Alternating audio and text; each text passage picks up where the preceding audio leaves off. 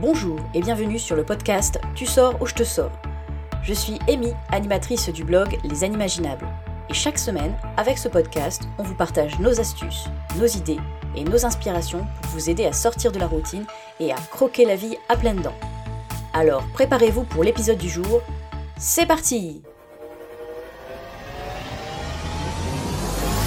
Bonjour à tous, j'espère que vous allez bien.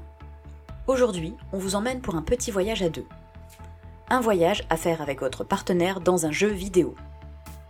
Il n'est pas toujours facile de trouver un jeu idéal à tester en couple. Bien souvent, nous avons des goûts différents, ou bien nous ne sommes pas à l'aise dans la manipulation des commandes de jeux vidéo. Néanmoins, il existait un certain nombre de jeux où l'on pouvait déjà bien s'amuser en couple. Mais il était difficile de trouver des scénarios où la coopération entre les deux joueurs était vraiment au cœur du scénario.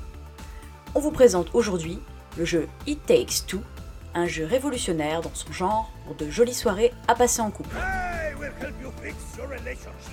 Le scénario du jeu.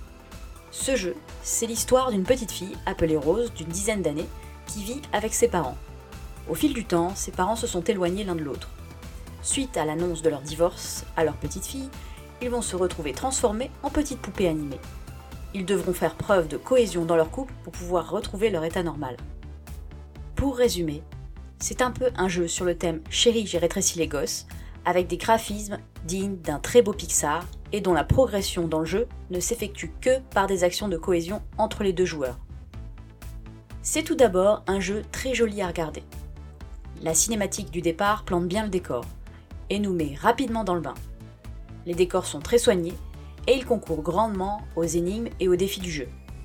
Chaque niveau a son propre thème, comme la buanderie pour le niveau 1 ou le garage dans le niveau 2. On progresse agréablement dans les différents univers sans se lasser. Le premier chapitre permet de prendre possession des commandes, que l'on joue avec une manette ou un clavier. La prise en main s'effectue très rapidement, même pour les joueurs très occasionnels. Chaque monde possède ses différences pour les mouvements et interactions avec les personnages. C'est vraiment très intéressant car on a presque l'impression de jouer à des jeux différents à chaque niveau, sans compter les mini-jeux qui sont cachés dans chaque niveau, nous proposant des duels très amusants à faire en couple. Depuis le temps que je rêvais de me venger sur Jules, on m'a même fourni un marteau pour ça, même si lui savait très bien se servir des clous. Ce qui est sûr, c'est qu'on ne peut pas gagner seul. D'ailleurs, tant que l'un des deux joueurs est en vie, le second revient systématiquement à la vie après quelques secondes, car la progression ne peut plus se faire. Pour avancer dans ce jeu, comme dit plus haut, on devrait faire preuve de cohésion c'est-à-dire qu'il faudra communiquer, être attentif au mouvement de l'autre, se synchroniser, se répartir les actions à réaliser. On ne vous détaillera pas ici les mécaniques du jeu, mais sachez en tout cas qu'elles sont très variées. On ne se lasse pas.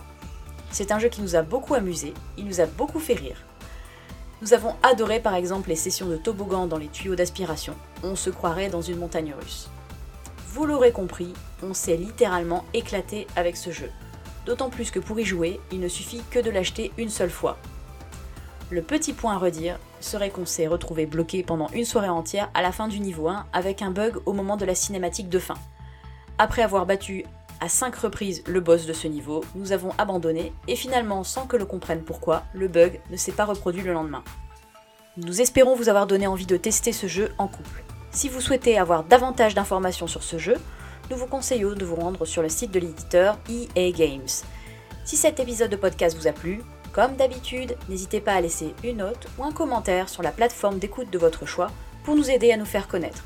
Je vous souhaite une magnifique journée, soirée, goûter où que vous soyez. N'oubliez jamais de rêver et de vous amuser.